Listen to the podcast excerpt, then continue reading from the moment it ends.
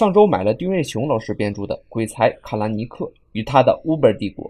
我说 Uber 还有一些人听不明白，我说优步只要是北京就没有不知道的。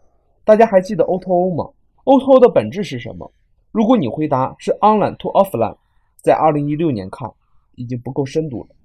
O2O 的本质是颠覆，颠覆的鼻祖是 Uber 的创始人克兰尼克，从公司建立就备受争议，企图把全世界汽车分子都抢到手中的企业，正在被人一点一点的接受。他建立的公司在全世界官司不断，政府把他视为洪水猛兽，而对其的打压也是不断。但是这对 Uber 来说，简直就成了家常便饭。短短五年，他的公司从一无所有到一家估值四百亿美元的跨国集团，在五十三个国家、超过二百座城市提供服务。